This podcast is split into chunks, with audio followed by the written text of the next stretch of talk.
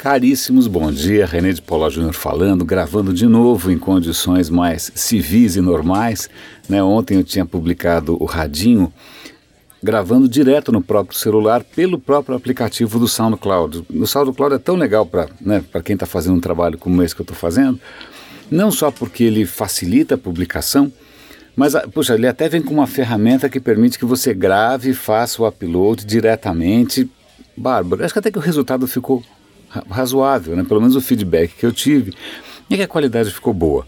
Mas eu vou voltar a fazer de uma maneira um pouco mais artesanal para não perder a mão. Eu também estou sempre aprendendo, toda vez que eu tenho que é, lidar com alguma coisa nova, ou com finalização de vídeo, de áudio, tal, eu acabo aprendendo e eu gosto disso. O radinho de hoje tem a ver com o radinho de ontem.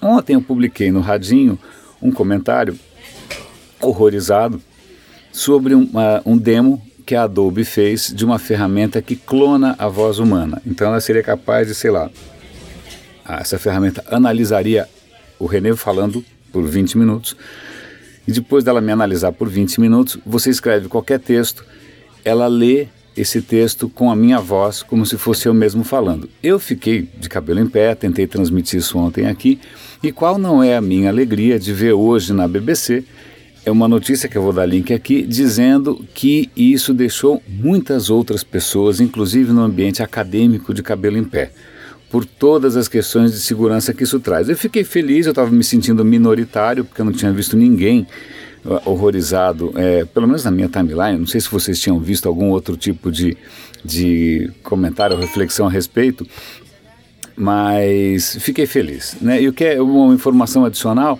Aparentemente, o Google já teria demonstrado uma tecnologia similar ah, no ano passado, em setembro, mas na época o Google disse que, olha, isso daqui exige tanto processamento que talvez nunca vire um produto comercial.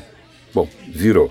Né? Então, legal, se vocês quiserem ouvir o programa de ontem, continua lá no radinhodepilha.com.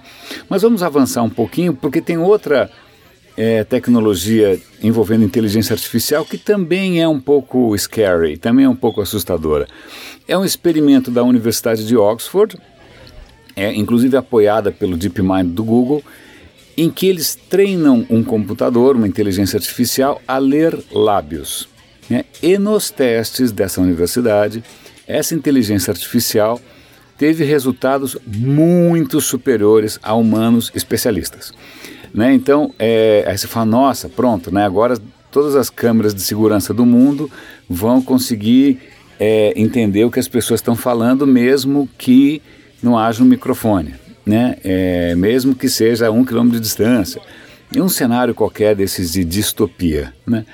Bom, acho que o caminho é esse, não vai ter como é, escapar disso. A, a única parêntese, eu vou dar o link aqui para vocês verem o estudo e a demonstração também, é que as circunstâncias em que o, o experimento foi executado são muito singulares. Né? O computador aprendeu a partir de sentenças, né, de vídeos curtos, de uma pessoa falando de frente para a câmera, frases que tinham sempre a mesma estrutura. Um verbo no imperativo, é, agora eu não lembro mais de cabeça, acho que era um adjetivo, um substantivo, um numeral é, e um advérbio e uma cor. Então era isso, eram frases completamente sem sentido e que você tinha já uma expectativa do que, que seria cada elemento da frase. Então é meio marmelada, né? não só porque facilita a vida do computador, porque ele já sabe mais ou menos o que esperar, mas também é, deve enlouquecer os humanos, porque os caras estão tentando entender uma frase que não faz absolutamente sentido nenhum. Né? Então, mas de qualquer maneira, tudo aponta para um cenário em que não só os microfones vão estar nos ameaçando, mas também a nossa movimentação dos lábios. Para encerrar, nesse dia, eu estou tentando evitar o assunto, mas é um dia especialmente tenso, né? porque para mim é, é, um divisor de águas. Né? Ou a gente segue o caminho da barbárie, do Calígula, do Nero, do Hitler, que é né, o Trump, ou a gente retoma um mínimo né, de civilização possível e imaginável. É, é, é Para mim é muito perturbador imaginar que com todas essas nossas discussões elevadíssimas sobre inteligência artificial e big data e o diabo a quatro, né, internet e digital e educação, a gente ainda tenha a chance de eleger, ou os americanos elegerem, um absoluto palhaço sociopata como o Trump. Então isso é muito perturbador, mas falemos então de outra coisa perturbadora, que é como é que é possível que ainda haja pessoas que fumam, ponto. Né? Sendo que né, tantos anos de campanha, décadas de campanha, informações mais do que claras e cristalinas tal. Então agora para colaborar, para tentar, sei lá, reverter o curso dessa maluquice, que para mim é o cigarro, saiu um estudo recentemente, e eu vou dar o link para esse estudo também, apontando para o efeito genético. Genético, não é só na saúde, assim, ah, o pulmão. Não, genético, você está simplesmente sacaneando o seu código genético. Quem fuma, olha só, eu, vou, eu até peguei aqui no, no celular para ver os números certinhos. Quem fuma um maço por dia, ele desenvolve ao longo de um ano 150 mutações genéticas. Vou repetir: 150 mutações genéticas. Cara, não é pouca coisa. Né? Vamos, falar, vamos relembrar DNA, o seu DNA é simplesmente o código né, pelo qual o seu corpo funciona. Então, quem fuma um maço por dia, eu vou dar mais números aqui. São 150 mutações em cada pulmão, 97 mutações na laringe, 23 mutações na boca 18 mutações na bexiga e 6 mutações no fígado. Então eu vou. Eu sei que a mecânica do vício é uma mecânica complexa, não é uma questão só de livre-arbítrio, de força de vontade.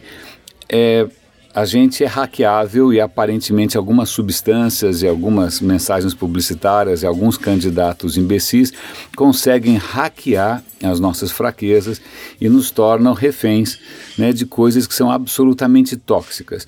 Então, em homenagem a alguma coisa inacreditavelmente tóxica como Donald Trump, que é antissemita, racista, né, mentiroso, é, é um, um, um, completo impostor, um ególatra. Em homenagem a esse cara tóxico, eu cito aqui também uma outra coisa tóxica que inexplicavelmente ainda persiste e atrai tanta gente, apesar de haver tanta informação. Não sei se isso vai mudar o comportamento de alguém, provavelmente quem fuma é vacinado contra informações novas, mas quem sabe isso né, traz um pouco mais de de sensatez a quem ainda não entrou nessa. Caríssimos, vamos cruzar os dedos. Hoje é um divisor de águas. É, quem diria que depois né, de oito anos do Obama, aquele cara cool, descolado, articulado, né, inteligente, bem-humorado tal, a gente corre o risco de voltar para o Calígula. Caríssimos, grande abraço, René de Paula Júnior falando aqui no Radinho de Pilha e até amanhã.